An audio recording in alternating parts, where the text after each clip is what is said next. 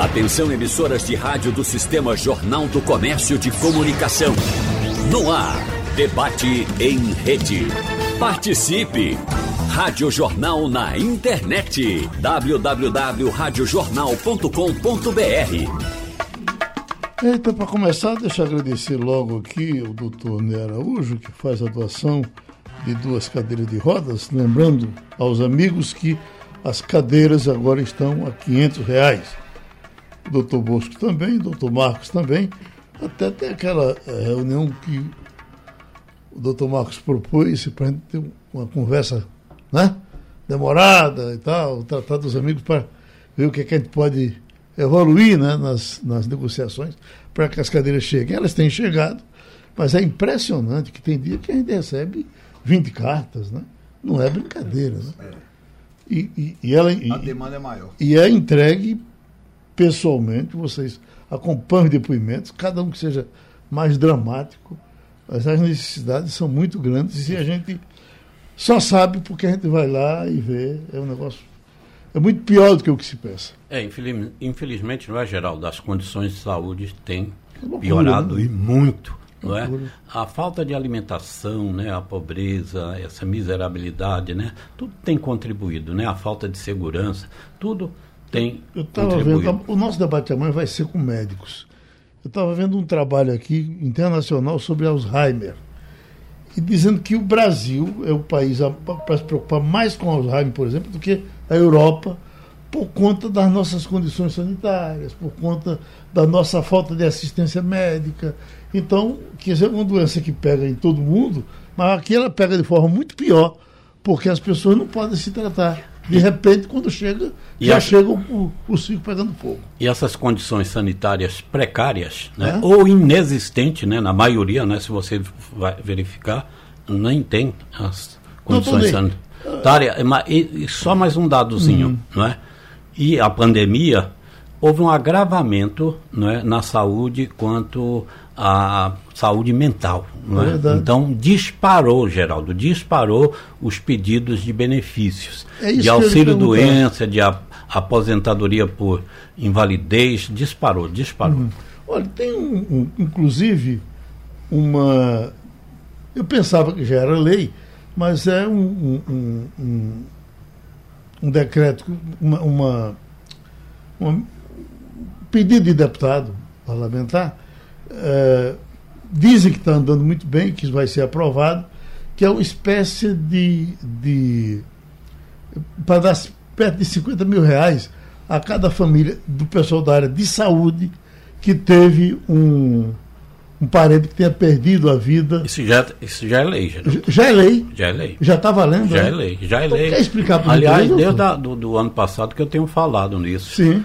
É o seguinte, aquelas pessoas envolvidas no tratamento direto certo. das vítimas da Covid, né, tanto a pessoa da área de saúde como o médico, os enfermeiros, não é? Uhum. mas não só eles, como também a copeira, por exemplo, Sim. não é que tem um contato direto, o motorista de ambulância tem um uhum. contato direto também, muitas vezes ajuda, não só dirige, né, ele ajuda também a transportar o, o, doente. É? Então, essas pessoas que ficaram incapacitadas Sim. totalmente uhum. em decorrência desse contato, é, elas têm direito a essa indenização de 50 mil reais, Sim. certo? Se ela falece, é claro que a família deverá receber. Uhum. Agora, os filhos, por exemplo, pode ter é, direito à indenização que chega até a mais de 200 mil reais. Uhum. E eu vou uhum. explicar o porquê. Para cada ano de vida até ele completar 24 anos, hein? Olha, diferente da pensão por morte, que Sim. é uma das perguntas que mais ocorre, né? Uhum. Pensão por morte, para quem está na faculdade, é até os 24 anos? Não, não é, só até os 21 anos mesmo. Mas este caso específico será até os 24 anos, se realmente estiver no ensino superior. Então, para cada ano de vida, é 10 mil reais. Uhum. Então, você imagina, a criança hoje não é? Uhum. Poderá chegar a, a, a 21 anos, seria 210 mil reais que ela deverá receber de indenização. Então são ações que se entra através de um advogado previdenciarista, que você pode, no seu sindicato, você pode é, são questões previdenciárias, previdenciárias não é? são né? questões previdenciárias e assistenciais, não é que tem uhum. se avolumado muito, né? Sim. Essa parte assistencial também, né, impressionante, não é? Uhum. E, e, e, é claro, quanto mais há um empobrecimento, quanto mais há a miserabilidade, consequentemente, você mais precisa do benefício assistencial. É por isso que o emprego, não é? O emprego e aí você, eu falo assim de forma ampla Uhum. A pessoa que tem uma atividade remunerada, não é? Pode ser um microempreendedor, pode ser um autônomo, né? Mas que tem uma atividade, consequentemente é um contribuinte obrigatório da Previdência Social. Então essa uhum. pessoa, quando precisar de um benefício, ele terá contribuído. Já aquele assistencial, ele não precisa ter tido nenhuma contribuição que ele poderá ser beneficiado. Por exemplo, o BPC Loas paga um salário mínimo para aquele uhum. que atingir 65 anos, homem ou mulher, ou para aquela pessoa é, com deficiência, não é incapaz para o trabalho, a qualquer idade, pode ser do nascimento. Uhum.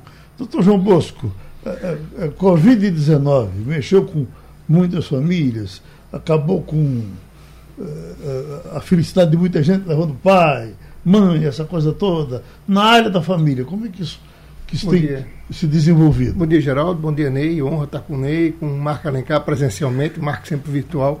Veja, Geraldo, a Covid ela atingiu ah, as famílias de forma assim diversas e todas elas devastadoras. Uhum. Na questão dos alimentos, aquele filho que percebia um alimento, que o pai não podia trabalhar, que ficou desempregado.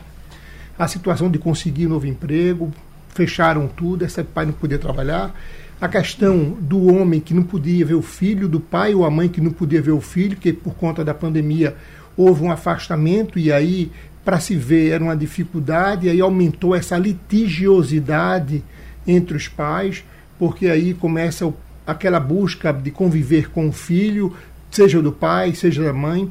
A questão mais grave da morte, né, quando vem a sucessão, aquelas mortes que eram inesperadas, que uma família toda dependia desse homem, que era um homem produtivo, que toda a vida dele estava organizada na cabeça dele.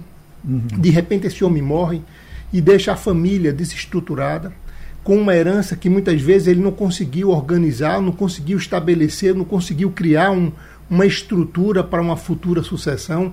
E complica-se mais ainda, Geraldo, quando esse homem tem mais de uma família Uhum. Ele tinha uma família do primeiro casamento, tinha uma família que ele teve um, um quebra-galho no momento que nasceu um filho e depois ele estava vivendo com outra pessoa, que isso não ficou resolvido, aí já começa essa mulher com quem ele vive ingressando para reconhecer a união estável, buscando ela uma pensão por morte, mas ele era casado também, tinha uma esposa que a esposa reivindica a pensão por morte, as duas vão brigar na justiça para ver quem tinha direito, aí vem os filhos em cima da herança, vem a concorrência da companheira querendo também ser herdeira daquilo que ele, ele era particular dele, como também ela vem reivindicar aquilo que ele construiu com ela.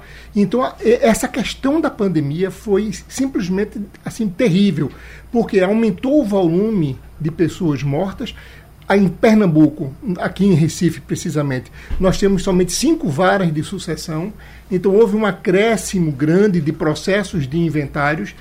A sorte é que existe hoje que você pode abrir um processo de inventário, isso em cartório, para poder facilitar a vida, para poder tirar essa é, a, a, a litigiosidade, mas cria-se um cenário muito ruim o que se está tentando agora, Geraldo, é buscar um equilíbrio. Esses filhos que não estavam preparados para assumir os negócios dos pais já estão assumindo. A questão da pensão por morte. Entendo, o homem produzia, ganhava, por exemplo, 10 mil, e hoje a mulher está vivendo com um salário mínimo, porque o INSS só paga ela um salário mínimo, porque ele contribui acima do mínimo. Então, o padrão de vida daquela família desceu consideravelmente. O filho tem que sair da escola, a filha também tem. Enfim, Geraldo, essa, se eu sempre perguntar os efeitos da pandemia no direito de família e no direito sucessório, sim, foi devastador em muitas famílias, uhum. outras não. E no direito previdenciário, Geraldo, é preciso uhum. de olhar que uma repercussão imensa. Não é tanto no auxílio acidente, no auxílio doença acidentário, na pensão por morte, na aposentadoria. Você sabe que devido à pandemia, muitas pessoas é, ficaram com deficiência, né? Você uhum. veja a, a, diferença absurda que é Bosco e, e, e Marcos. Imagine que a aposentadoria por idade da pessoa com e sem deficiência, não é? Uhum. O homem aos 65 anos de idade. Então, você pega a média de contribuição dessas duas pessoas, desses dois homens, com ou sem é, deficiência, de 3 mil reais. Eles contribuíram por 15 anos, que é a exigência mínima né, para se conseguir aposentadoria por idade. Desses 3 mil reais, aquele que não tem deficiência só vai receber R$ 1.800. Uhum. Já aquele com deficiência receberá R$ 2.550. Mas a, veja agora a brutal diferença. Aquele que tem deficiência se aposenta aos 60 anos. Então ele vai passar cinco anos recebendo o benefício. Esse benefício que eu disse vai dar a ele 165 mil 750 reais, Geraldo. Uhum. Enquanto a pessoa sem deficiência está esperando para se aposentar. Uhum. Né? E a Covid é uma das causadoras de deficiência. Uhum. E... Aquela, aquela fila enorme para conseguir a aposentadoria ainda está existindo? Do mesmo jeito, Geraldo. Uhum. O que tem que fazer, eles não fazem. É que uhum. hoje existe uma carência de 20 mil servidores no INSS. Eles estão uhum. fazendo agora um concurso para mil. Uhum. Em 2018, eu tive no gabinete do Edson Garcia, que era o presidente do INSS lá em Brasília. E ele mostrou, na hora, Bosco, tinha chegado uma comunicação de uma pessoa em Manaus, um servidor, dizendo: Olha, eu estou fechando a agência porque eu estou aqui sozinho. E eu estou ameaçado, eu não tenho condição de tocar. E ele disse: Olha, não é só isso, não. Eu estou com várias agências fechadas e uhum. outras em tempos de fechar, porque eu estou pedindo pelo menos 500 500 pessoas, 500 novos servidores e não consigo. Agora, quando você dá entrada na, na, no pedido de aposentadoria, é, você já consegue, às vezes, um atrasado quando se aposenta. Tem, tem acontecido isso com muita gente, não é isso? Tem pelo seguinte, Geraldo, porque você dá entrada no Fica INSS, pendurado lá seis meses. no INSS, né? Sim. Ele deveria responder aquilo em 45 dias. Aí uhum. passa um mês, dois meses, três meses, um ano, dois anos, não é? Uhum. Aí não concede o benefício. E não concedeu indevidamente. Então, quando você entra na justiça, você já vai cobrar esses dois anos. Sim. Agora, o que tem acontecido muito, muito, mas muito, muito mesmo, é porque as pessoas não estão familiarizadas. Né? É, você pega 70% dos beneficiários do INSS é salário mínimo geral. Uhum. Então são pessoas que não têm essa habilidade da tecnologia. E aí eles não conhecem as regras da tecnologia, nem as regras do processo administrativo, do direito previdenciário. Então, dá entrada, fica em exigência, eles não sabem cumprir a exigência, dá entrada no documento, mas não dá da forma que é necessária, e hoje o robô lá, ele, a qualquer coisa, ele está indeferindo, está indeferindo, está indeferindo. Doutor Marcos Alencar, qual a grande demanda hoje dos assuntos trabalhistas? Olha, é, continuando, é, bom dia para todos, né? É um prazer estar aqui com vocês presencialmente. É, essa questão do Covid-19, ela ainda vai, né, como a gente falou aqui, Geraldo, na, na última vez que a gente conversou, né, eu digo que é, isso vai ter um impacto no, na próxima década. Né? Para você ter uma ideia, é, tem uma decisão é, do Tribunal Regional do Trabalho de São Paulo, da segunda região, que eu acho muito emblemática, porque a gente na época falava que é, ia existir essa responsabilidade, né? Como vem esse complemento que a que doutor Ney trouxe aí, de que o empregador que não fez o dever de casa, que não protegeu o seu empregado, que não teve as devidas cautelas e principalmente aquelas profissões expostas ao risco, a conta vai ser muito amarga. Né? As pessoas têm dois anos para reclamar e ainda estão acordando para isso você ter uma ideia, essa, essa notícia que eu trago lá do TRT de São Paulo, é o seguinte, ó, é, a, é a empresa de Correios né, que é, foi condenada em primeira instância a pagar um milhão de reais, um milhão e trinta e três reais à família de um carteiro que morreu por complicações da doença Covid-19 que ficaram comprovadamente contraídos no trabalho. Então, quem acompanhou os carteiros na rua, quem acompanhou a. A gente sabe que, infelizmente, não teve a devida cautela. Né? Era uma coisa que é, a coisa algumas atividades meio que continuaram assim, como se nada tivesse acontecendo. Quem estava uhum. na linha de frente, mais ainda. Então hoje está se consolidando a jurisprudência que a gente previu lá atrás, porque muita gente queria dizer, ah, o Covid-19 é um problema mundial. Então eu, eu, empregador, não tenho nada a ver com isso.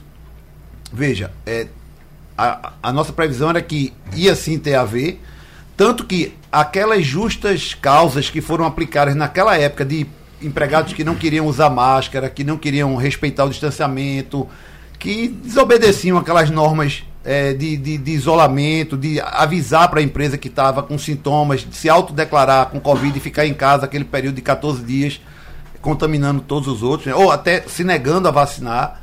Então, assim, aquelas justas causas foram todas confirmadas. Então, assim, a Justiça do Trabalho enveredou por um caminho que foi sinalizado inicialmente pelo Ministério Público do Trabalho, de que é, se o empregador não cuidou do seu empregado, apesar de ser uma pandemia, né, ele vai sim ser responsabilizado. E a gente está hoje enxergando esses processos e a conta é muito alta. Uhum. Porque, como o doutor Ney disse, existe aquela indenização, que é uma indenização padrão, mas existe a indenização pela quantidade de pessoas que dependiam daquele ente familiar. Né? Às vezes a pessoa é um arrimo de família. Imagina um, um de família que tinha uma criança recém-nascida ou com dois, três anos. Então, assim, a condenação vai ser bem maior. Então, é, o que a gente sai dessa, dessa pandemia é aprendendo isso, né, de que cada vez mais o empregador está responsável pela saúde e medicina do trabalho do seu empregado. E isso aí trouxe um link para todas as outras doenças, até por um posicionamento do Supremo Tribunal Federal. Então, é, hoje eu acompanho decisões é, recentes que, por exemplo, tem uma bem emblemática. Um motorista de um caminhão, o caminhão para porque teve um problema na bateria do caminhão, ele pegou um motoboy, foi comprar a bateria, foi atropelado e morreu. E a empresa foi condenada a pagar uma indenização, porque o entendimento do Supremo hoje é, se você tiver vinculado ao trabalho numa atividade e sofrer um acidente fatal ou muito grave, o seu empregador responde, mesmo que ele não tenha participado ativamente do acidente. Doutor então, Marcos, o assédio moral nas empresas hoje, eh, eh, já está ganhando tá mais pior. espaço até do que em alguns casos, em, em questões trabalhistas corriqueiras, como uh, atraso no serviço, etc. O assédio moral hoje é, é, é quase a principal causa de, é, o assédio, o assédio moral hoje, né, que é o dano moral decorrente do assédio, né, e aí a gente para deixar aqui bem claro para o Vitor o que é o assédio. O assédio não é aquela coisa muito contundente. Uhum. É aquela. É, é, como se fosse aquele, aquela água gotejando, entendeu? É uma uhum. coisa que vai minando a pessoa. Então, não assédio... precisa dar uma dedada no cara. Não. Né? É uma coisa assim mais sutil. Mas veja, o assédio moral está muito presente. Por quê? Porque está presente em toda a sociedade. Sim. Quantas. É, basta que o nosso ouvinte é, veja quantas vezes, por exemplo, eu vi essa semana, agora, uhum. uma pessoa vinha andando na calçada e a moça estava lá, sei lá, aguando as plantas ou lavando a calçada e o camarada é, agride a mulher porque acha que ela está desperdiçando água. Veja, uhum. ele está certo e está errado ao mesmo tempo, porque ele não podia jamais ter uma, uma, uma reação tão bárbara como esta, né? E nem que ela fosse um homem até mais forte do que ele, ele não podia jamais ter tratado um, um, ser humano da forma como ele tratou. Então, isso que a gente percebe é uma intolerância. Uhum. Aí eu pergunto: você acha que essa pessoa que fez isso, indo para o trabalho, ele é diferente? Não, ele é a mesma pessoa. Sim. Então, o que a gente percebe é que existe uma intolerância, o assédio ele é generalizado e está se repercutindo também na esfera trabalhista. Eu Não estava vendo hoje, nós divulgamos aqui uma informação com relação à igreja do D.R.R. Soares. A danação de processo que está caindo em cima deles dos, dos, dos, dos donos da igreja por conta da forma de tratar os empregados. O, o, o, se o camarada é gordo, ele. É a gordofobia. A gordofobia. Exatamente, essa perseguição. Veja, isso é um, isso é um capítulo burro, vamos dizer assim, burro, da história de quem emprega. Sim. Porque se a gente for olhar. É, vou falar de, um, de uma frase aqui milenar secular. Né? Sun Tzu tem uma frase que diz assim: se você tratar os seus comandados como, como filhos, eles lutarão é, por você. E se você tratar eles como filhos queridos, eles vão dar a vida por você. Uhum. Então isso, isso foi escrito na China muitos anos atrás. O que é que isso quer dizer? As pessoas treinam, treinam, treinam liderança, mas não aprendem a liderança do a liderança trivial, entendeu? O camarada sabe fazer um, um, grande prato gastronômico, mas não sabe fazer aquele feijão com arroz com a carne de sol que a gente tanto gosta. Porque uhum. o que a gente vê hoje nas empresas é isso. Está se sofisticando demais e esquecendo a base, que é o tratar bem, é o ser gentil, é o agradar as pessoas. As empresas que assim fazem, elas têm uma litigiosidade, um nível de processo lá embaixo. É comum chegar no meu escritório, acho que doutor Ney aqui, é, Bosco também não vai, me, é, não vai me contrariar, que a pessoa diz assim, eu tenho direito a tudo isso, doutor, mas eu tenho tanta gratidão por aquela pessoa que eu não quero processá-lo. Eu queria que o senhor falasse com ele para ver se ele me paga isso aqui e vai estar resolvido.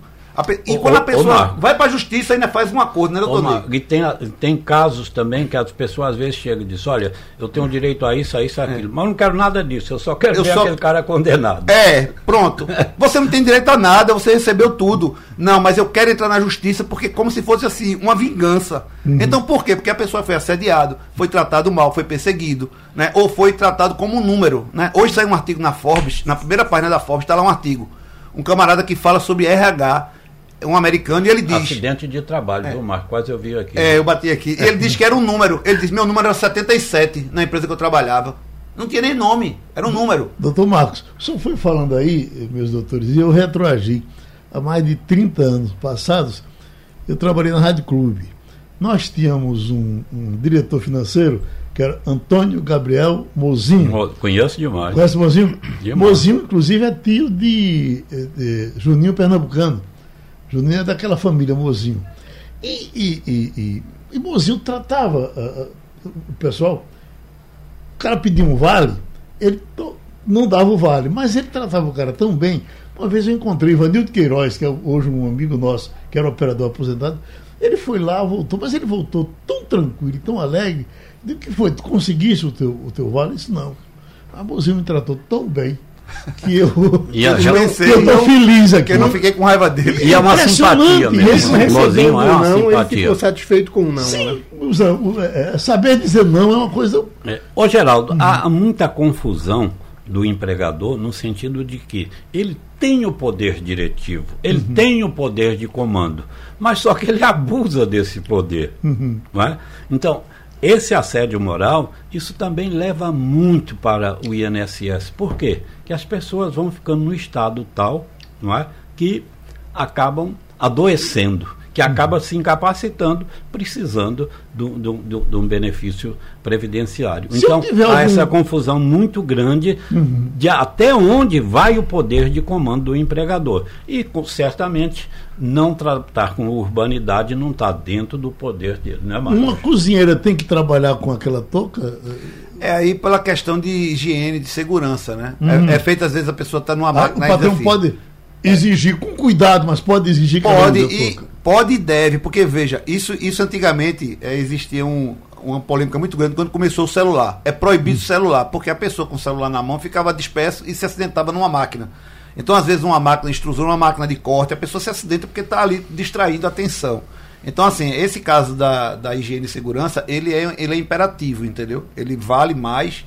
Agora, isso que o doutor Ney está falando. Isso, inclusive, né, Marcos? Nesse caso aí, Geraldo, quando a pessoa não usa o equipamento que deva ser usado, não é? Você pode advertir, pode suspender e pode até nas reiterações é você dar uma justa causa. E explicar o porquê das coisas, né? Porque não, é obrigado, né? É. Quando você fornece o equipamento, é. você tem que dizer o porquê e tem que treinar, inclusive, aquela pessoa. Porque senão o cara pega lá o, o, o protetor auricular e bota no, no nariz. Mas essa questão de liderança, de você, num negócio, seja como um patrão, seja no dia a dia, é uma questão também de relação de você gerar confiança, de você também é, gerar respeito e aí surge essa credibilidade. Eu estava lendo uma matéria, eu vou dar uma giradinha, aquele Bill, Bill Gates uhum. é o homem que mais recebe doação no mundo. Veja que não é maluquice, é o homem mais ele rico recebe. do mundo, ele recebe doação. Porque as pessoas não confiam mais nos governos e querem deixar herança, deixam para ele porque sabe que ele é tão rico e ele destina para obras de instituições sérias, que ele é que recebe essas doações e as pessoas sabem que ele vai destinar de forma correta. Sim. Então, é uma, é uma credibilidade, veja, ele deixou a, a Microsoft, mas ele continua impondo essa, essa posição dele de credibilidade na mesma relação de emprego de um patrão para com o empregado, aqui nós estamos discutindo. Não importa quem seja, pobre ou rico.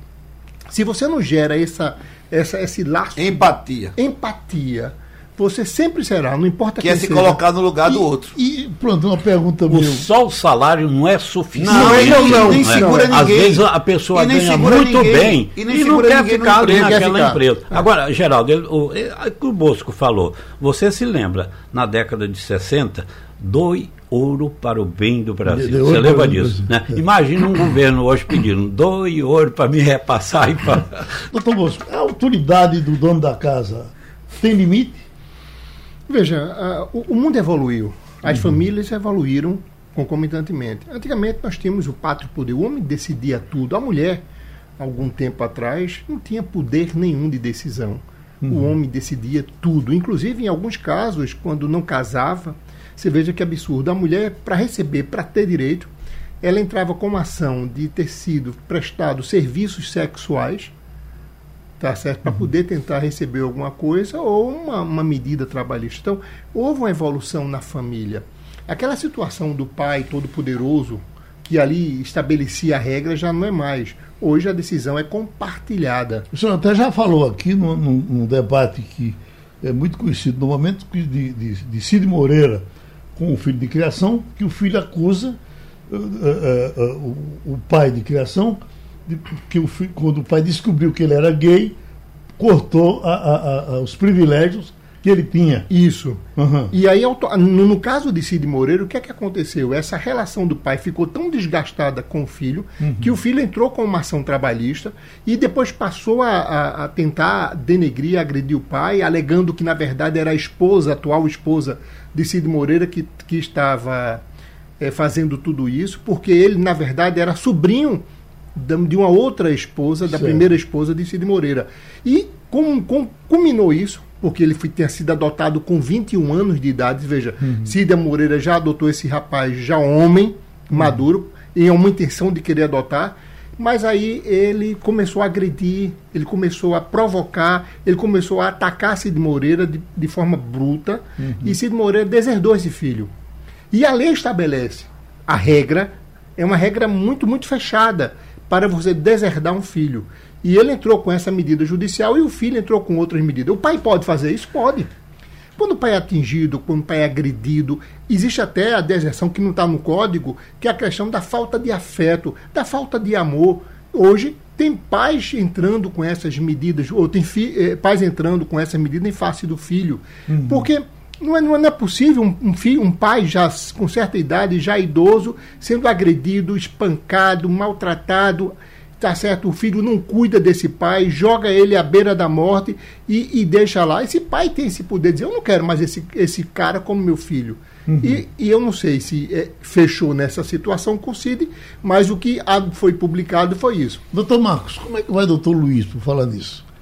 Ele está, Geraldo, no hospital se recuperando, né? É. Levou, uma, levou uma queda e teve uma, uma água na cabeça e tirou. E aí está tendo algumas oscilações. É, ele fica com sono, está consciente, mas está sonolento. E uhum. aí, hoje mesmo ele está fazendo um eletro e está se tratando no português. Tá, Vamos torcer por ele. Né? Lá. Muito obrigado. Gente, primeira qualidade. É? Gosto muito. Debati muito aqui com ele, né? É, boa, eu é. também tive a oportunidade aqui, lá na Justiça. Não, e ele. É, tinha uma preocupação enorme com o trabalhador doméstico, né? O, é. fez cartilhas é. para orientar dos dois isso, lados. Né? Exatamente. Uhum. Essa, se faz muita confusão com o trabalho doméstico, doutor Marcos?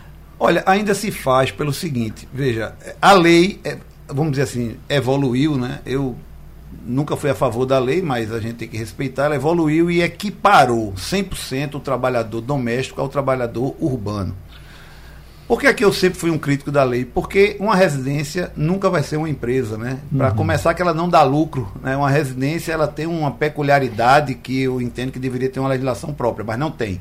Uma coisa que está causando muitos problemas na Justiça do Trabalho e muitos prejuízos aos empregadores domésticos é a falta do registro de ponto. Uhum. Porque a lei impõe que, mesmo que você tenha um trabalhador, você tem que ter o controle de ponto. Eu, particularmente, na minha casa, tenho um relógio de ponto. Tem. Eu tenho um relógio de ponto desde que começou. E, e, vi que ficou até mais fácil, valeu a pena o investimento. Mas eu sei que 90%. Isso não é sério moral, não, doutor? É, é, é, casa de Ferreira espeto de é, pau. Lá, Ele ficou com medo. Lá, eu vou botar lá, um relógio comigo antes que me denuncie. Há décadas e, a gente, como pessoa da família, não. Mas a lei impõe que você tem que ter o controle de ponto. Sim. O que é que algumas, algumas famílias se livram na Justiça do Trabalho, né? Doutor Ney também tem a experiência lá do foro, pode contribuir, é que nos condomínios, você às vezes tem um horário que a pessoa chega no condomínio e sai e existe um controle de portaria. Então é isso que salva. Uhum. Porque se a residência não tem um controle de ponto, o que é que acontece? Inverte-se o ônus de prova. O que é que isso quer dizer? O dono da casa é que tem que provar que o empregado doméstico ou a empregada doméstica não fazia hora extra. Uhum. Porque aquela pessoa às vezes trabalha só ali naquele ambiente e ela não tem uma testemunha. Então, já, já há necessidade de ter o documento. Não se tem. O ônus, pelo entendimento do Tribunal Superior do Trabalho, inverte-se para o, o dono da casa ou a dona da casa. E muitas vezes a empregada vai para a justiça e diz: Eu fazia duas horas extras por dia ou três horas extras por dia. Aí o ônus inverte. Cabe ao dono da casa provar que aquele horário não existia. A impressão que eu tenho, é que a Vanildo pode confirmar isso comigo, é que quando eu comecei a trabalhar no rádio, a, a rádio era obrigada a ter dois operadores por horário. Porque um operador poderia querer ir ao banheiro e tal, e, e não podia deixar o estúdio só. Você chegou a trabalhar com, com, com dois operadores, né? Ah, aí depois não, depois o camarada ficou, teve que se virar e não, não, porque também não dá para você. E sabe, o que, é mais, e sabe o que é mais grave? Uhum. É, essa semana eu acompanhei, um, semana passada acompanhei um caso que de uma condenação de empregado doméstico, tá? Era um cuidador e aí a casa pode ser penhorada. Uhum. Porque ah, meu, minha casa é bem de família. Veja, a casa é bem de família, via de regra, ela é impenhorável. Mas existem as exceções. Uma delas é em relação às pessoas que trabalhavam naquela casa. Uhum. Então, quem trabalhava naquela casa pode penhorar a casa e levar para o leilão trabalhista. Doutor é, Ney, já a... estão aposentando por chikungunya? Porque chikungunya é uma coisa tão complicada que alguns dizem que é até pior do que, do que a, a, a, a Covid. Porque ela deixa sequelas segundo diz o doutor, o doutor Eliezer Ruchansky, que ela pode evoluir até para artrite reumatoide.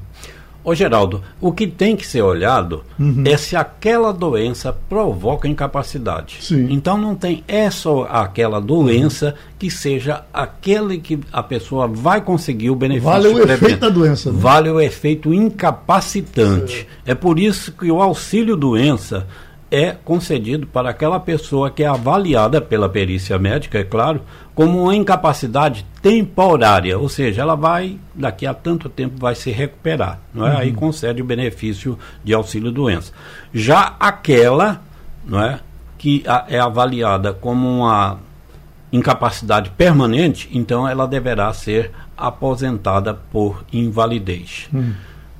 Essa relação de doméstico, ela caiu muito em termos de reclamação. É claro, né, os uhum. empregados e empregadores foram aprendendo não é, a, a, o que diz a lei não é, e tem procurado cumprir. Não é? Uhum. Inclusive tem gente comprando aí relógio de ponto para botar na casa. Marco. Fez muito bem. Agora, na base também dos direitos previdenciários, houve uma evolução muito grande. Inclusive, ultimamente, o auxílio acidente, que eles não tinham direito. Uhum, doutor Marcos, é a questão do garçom. E muitas vezes eu tenho ido no bar e o garçom diz, olha, é, é, eu aqui, eu, é, se eu quiser deixar uma gratificação para ele pelo cartão, ele diz que, que não recebe, eu teria que dar em espécie, porque o patrão nega a, a, a, a, gratificação que ele pode receber do cartão. E o Pix agora vem é, também.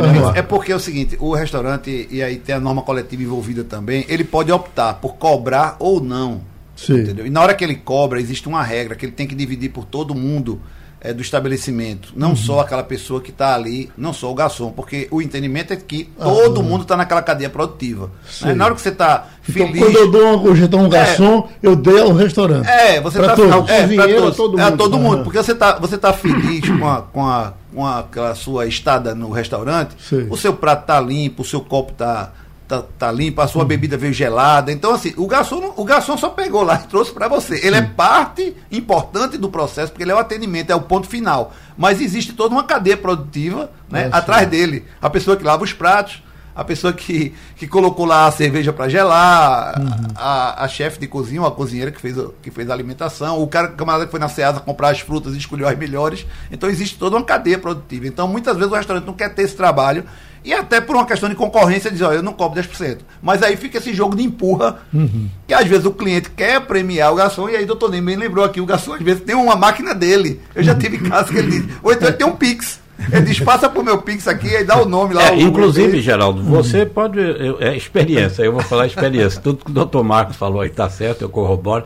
mas eu, por experiência própria, onde eu frequento uhum. e dou a gorjeta em dinheiro ali na mão do garçom, eu sou muito mais bem atendido. Então, João Bosco, quais responsabilidades dos, dos ascendentes? Eu lhe pergunto isso porque é, é, nós somos de uma geração que poucos conhecemos os nossos avós.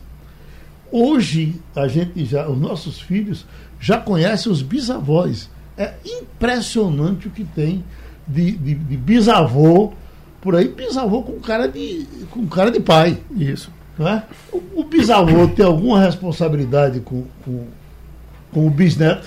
Veja, responsabilidade direta não, só no caso do, do pai ou da mãe vinha a desaparecer. Mas é uma questão que reflete uhum. tanto no direito de família quanto no direito sucessório. Como assim? No direito sucessório, quem primeiro recebe a herança são os filhos, netos, bisnetos, ad infinito. Uhum. Não tendo os filhos, a cadeia descendente vai para a cadeia ascendente. Vai para os avós, vai para o bisavós, vai para o trisavós. Entenda que se uma pessoa faleceu hoje, não deixou filho, mas tem um bisavô, o bisavô recebe tudo. Uhum. Mas ele tem uma esposa, o bisavô vai concorrer com a esposa. Então você veja como reflete essa questão na, na, na, na família. Também alimentos. Ora, você tem um neto, seu neto tem condições e você precisa de alimento.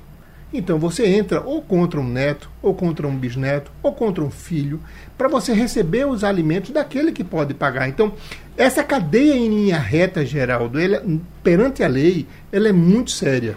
Uhum. Porque é a cadeia sucessória, tanto na linha descendente quanto na linha ascendente. Então, sim, na relação de família, um filho, um neto, um bisneto pode pagar um alimento para um avô, um bisavô? Pode. Uhum. Como na cadeia sucessória um bisavô pode receber a herança sozinho e depois ele divide com quem. No caso do João Soares, Sim. se ele não tivesse, é, ele não teve, se ele tivesse o pai dele vivo, o avô dele vivo, por exemplo, uhum. quem iria receber tudo era o avô.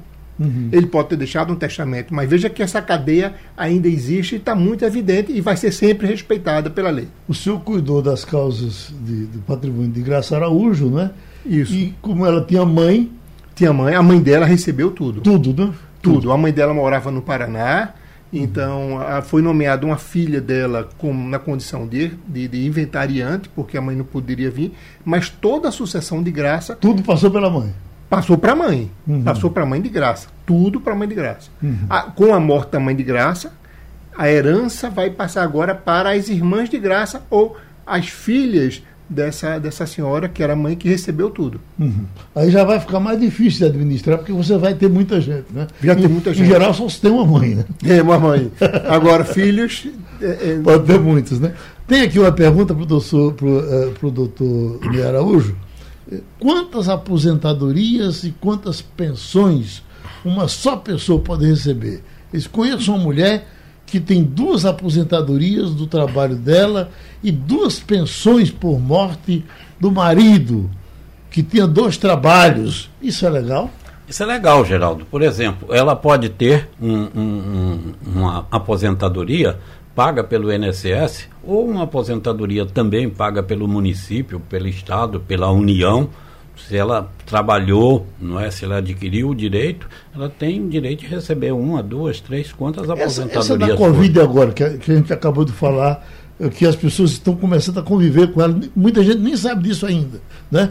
Ah, ah, ah, eu conheço um, um, a mulher de um médico que ela já ficou com, a, ela já tem uma aposentadoria dele, me parece que duas, ela pode ter duas do, do, do, do, do marido? Olha, do marido. Se o marido tinha, já tinha Por exemplo, o marido médico, hum. não é?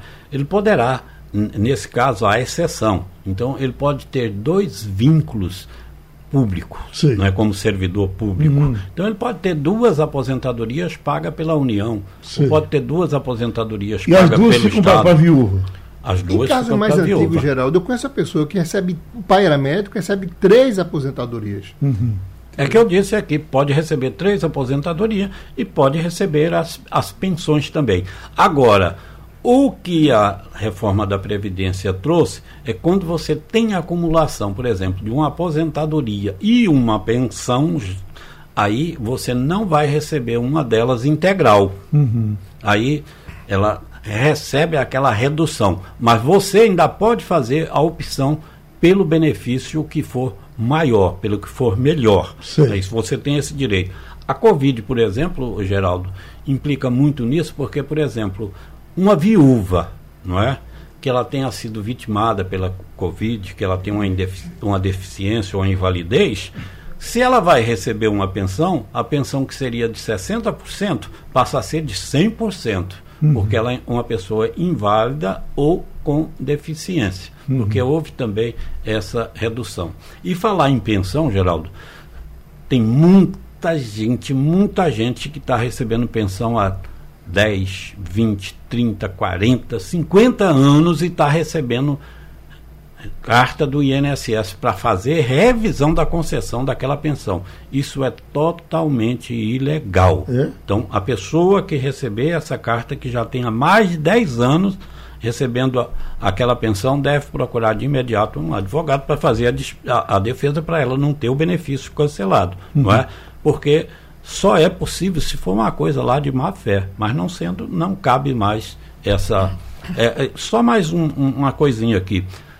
É, revisão da vida toda, que é uma coisa que todo mundo Exatamente. fala nisso e a toda hora, uhum. certo? Está lá para passar agora pelo plenário físico do Supremo Tribunal Federal. E aí é preciso ser dito o seguinte: não deixe completar 10 anos. Se você quer fazer essa revisão, se é que cabe a revisão para você, procure logo fazer esse pedido. Porque uhum. se passar de 10 anos, morreu. Uhum. Morreu. Você não tem mais direito à revisão. Doutor Marcos, uh, os poderes que a, que, a, minha empresa tem sobre mim, por exemplo, se a empresa uh, uh, quiser que. Por exemplo, eu não consigo usar gravata, ela me, me, me, prende o pescoço, eu, eu tenho o pescoço curto demais, dá para notar, né? Aí. É, é, é, eu seria obrigado a usar gravata? Então você tem que usar. Bem, Geraldo, como o doutor Ney disse aí no, no começo do nosso debate, existe o poder diretivo do empregador. Uhum. Né? E a gente diz também que o contrato de trabalho é um contrato de adesão. Né? Tem cláusulas de adesão. O que é que isso quer dizer? Quando eu estou lhe contratando, porque o grande. Existe um problem, uma problemática aí que envolve essa sua interessante pergunta. É que as pessoas selecionam os empregadores selecionam mal uhum. e explicam mal o que a pessoa vai fazer. Raramente uma pessoa chega para trabalhar numa empresa, estou falando de empresa em geral, Sim. que diga assim, está aqui a relação das suas obrigações e das suas responsabilidades. Sim. Que a gente chama de descritivo de função e se chama de job description, para ficar um nome bonito em inglês. Mas descritivo de função. Está aqui, o seu contrato de trabalho é esse, isso aqui são as suas atribuições. Então, uma delas pode ser: você vai ter que usar tal uniforme, você vai ter que usar gravata. Então, uhum. nesse momento, da seleção, você já diz. Né? Ó, para ter que usar gravata eu não topo. Uhum. Então, por exemplo, você vai ter que fazer uma aqui, viagem. Aqui, aqui, eu já sei que eu não posso entrar de bermuda. É. né? Pronto, é o poder diretivo. Uhum. Veja, o que é que, o que é que nós estamos aqui, né? Nós três aqui estamos de paletó e gravata. Imagina que a gente estivesse numa praia, a gente uhum. estaria totalmente inadequado uhum. e tão próximo daqui. E a gente aqui não está inadequado. Então, assim, se a gente tivesse aqui de sunga de, de piscina, uhum. a gente estaria totalmente inadequado. Então, essa questão do, eu chamo de dress code, quer dizer, o código da roupa. Uhum. Tem muito a ver com isso, com o perfil da empresa, a missão da empresa, qual é a imagem que a empresa quer passar. Porque no final das contas, a gente fala de empresa, a gente olha para aquele prédio. A gente tem que olhar para o capital humano. Uhum. O maior valor de uma empresa é o capital humano. São as, as cabeças pensantes da empresa. Então elas refletem o que é a empresa. Uhum. Por isso que o empregador pode sim exigir esse tipo de postura, né, de não falar alto, como você falou, a gente estava falando antes de um restaurante, que não fala Sim. alto. Por quê? Porque diz, ó, a atmosfera da empresa que a gente quer é essa. A, a visão de qualquer pessoa de fora que olhe para o nosso funcionário saiba que é o nosso funcionário porque ele está trajado assim. isso é permitido. Agora, entendeu? Geraldo, no seu caso, que a vida toda não usou gravata aqui, se hoje o é. patrão disser, Geraldo, a partir de hoje você. Aí é uma alteração do contrato. Aí é uma alteração do contrato, aí já é, não pode. Aí tem que haver uma negociação. Aí tem que haver negociação. Tem que haver um acordo, porque está havendo uma alteração contratual. Aí o Geraldo chama ele para o artigo 468 da 468 CLT. Olha o que é 468 da CLT é. diz. E o pior, sabe o que é essa alteração contratual? E aí vocês vão achar graça disso. É o empregado esperto que ele fica calado, a alteração acontece. Uhum. E ele fica calado. Quando chega lá na frente, por exemplo, acontece muita alteração de função. Né? Você é, faz uma. Tivemos um caso clássico aqui no supermercado, que a pessoa era caixa e tinha o que arrumava as compras. Uhum. E aí, um belo dia, o que arrumava as compras foi embora e o caixa ficou fazendo as duas coisas. E aí é uma alteração contratual. Então a pessoa vai, ah, agora eu quero ganhar mais porque eu também estou arrumando as compras. É, uhum. O final dessa história é que era tinha uma força muito grande na época, né, dos supermercados, e aí foi entendido que, como era dentro da mesma jornada de trabalho, não tinha que pagar nenhum acréscimo. Uhum. Mas, normalmente, essa alteração de contrato gera um prejuízo futuro para o empregador, uma diferença de salário, se ela não for bem estruturada. Um Sim. exemplo clássico disso também é de motorista, né? De coletivo, né? Sim. Que tinha um cobrador. Tem um cobrador é, e você tira o cobrador, você suprime a função do cobrador e diz que o motorista isso, agora ele é responsável. Já está pacificado, doutor Marcos? Veja, o que as empresas defendem, né, já está, porque ela diz o seguinte, que a função do cobrador está sendo extinta porque a, a, cobrança, ela hoje é cartão, é eletrônica, não é mais uma, não é como era antigamente, que o cobrador tem aquela gaveta cheia de moedas, se dizer é que o motorista às vezes né? tem, que se, tem que tirar a atenção do trânsito. É quando está parado, né? É quando está parado no embarque, né? Uhum. É a pessoa vai apresentar o cartão lá e entra. Então, assim, não, não tem aquela é, não, não, é trocando a, a, roda com o carro em movimento, né? Essa semana uma pessoa me disse, eu não sei se é verdade ou não, é, mas ela me disse, eu tenho uma pessoa uh, com a boa formação, diz que tem um ônibus que não está aceitando mais dinheiro, é, né? Dinheiro, tem que ser Não está aceitando mais dinheiro. Então, o dinheiro, a tendência é acabar. É. Uhum. O dinheiro em especial. O meu já se acabou também. O meu também. Cleiton está lhe perguntando. O meu ainda não chegou. Cleiton está lhe perguntando, doutor Bosco. Num casamento registrado em cartório, a sogra passa a ser um parente vitalício pela lei brasileira, mesmo após a, dissolução da União e com direito a, a colocar o genro ou a nora na justiça? Veja, o sogra é parente, doutor? O resto da vida. É? é? é? Se você gosta da sua sogra, é o melhor negócio do mundo. Uhum. Se você não gosta da sua sogra, é um problema, porque ela vai ser seu parente existe um impedimento legal. Então, você se divorcia da sua esposa, mas você continua tendo a, a mãe dela como sua sogra. Não é ex-sogra, é sogra. Então, isso é uma relação que permanece e perdura o resto da vida. Há um impedimento legal. Uhum. Então, nesse caso. Mas aí, eu não tenho que dar pensão à sogra. Nem... Jamais. É um parente uhum. por conta de uma exigência legal, Sim. mas não vai gerar entre vocês nenhum vínculo. Uhum. Ah, entendeu? Isso aí é uma, é uma, condição. Quando você se divorciou, existem duas formas de, de um casamento acabar de matar um casamento. O primeiro é o divórcio, o outro é a morte. Uhum. Então, morrendo a sua esposa, a sua, a sua sogra continua sendo sogra. Você se divorciando e casando com outra, você vai ter duas sogras. Uhum. Pode ter duas boas sogras, ou duas más sogras, ou uma ou outra. Mas o vínculo permanece. Então, você vai ter uma sogra que foi do primeiro casamento e uma sogra e sogro do, da, da atual núpcias. Ô, Geraldo, eu estava ouvindo na semana uhum. passada um humorista dizendo, viu, Bosco? Sim. Isso. A minha, a minha esposa não pode reclamar, porque eu adoro a minha sogra. E eu gosto tanto de sogra que eu gostaria de ter mais de um. A, a minha esposa é que é contra. doutor, doutor Marcos, essa semana nós tratamos aqui de um assunto com relação a, a uma empresa que estava com problema com os empregados que demorassem no banheiro. Isso está é? acontecendo Sim. muitas decisões nesse sentido.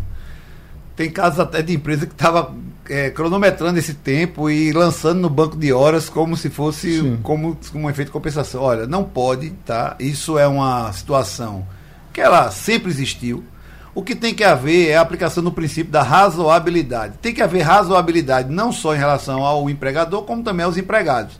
Obviamente que a pessoa ir para o banheiro e ficar lá dormindo no banheiro durante uma uhum. hora né, é uma coisa que pode até acontecer por um problema que a pessoa está tendo ali naquele dia, mas não é, não pode ser uma coisa corriqueira. Uhum. E o que muitos que defendem esse tempo limite dizem isso, que havia um abuso Mas veja, é razoabilidade. Tem coisas que você não pode agir de forma matemática e Doutor, tem que ser com bom senso. Veja, um porteiro de prédio, por exemplo. Você, você vai entrar no seu prédio e, e, e aquele, aquele porteiro, por uma necessidade absoluta, ele teve que ir ao banheiro. E quando ele chegou no banheiro, deu, às vezes a necessidade obriga você a ficar mais do que os três minutos que você teria que ficar. E aí quem está. Você quer entrar no seu prédio e você não pode, porque o seu porteiro está no banheiro. É, um, é uma bela complicação. É uma bela complicação, tanto que muitos prédios têm um banheiro dentro da própria guarita, né? Do lado uhum. tem um banheiro, ou aquela plaquinha que ele deixa lá um aviso. Olha, Mais que... complicado ainda ele sair com as calças na mão lá para atender a pessoa. Tem um guia eleitoral que vem correndo atrás da gente. Sugestão ou comentário sobre o programa que você acaba de ouvir, envie para o nosso WhatsApp 99147 8520.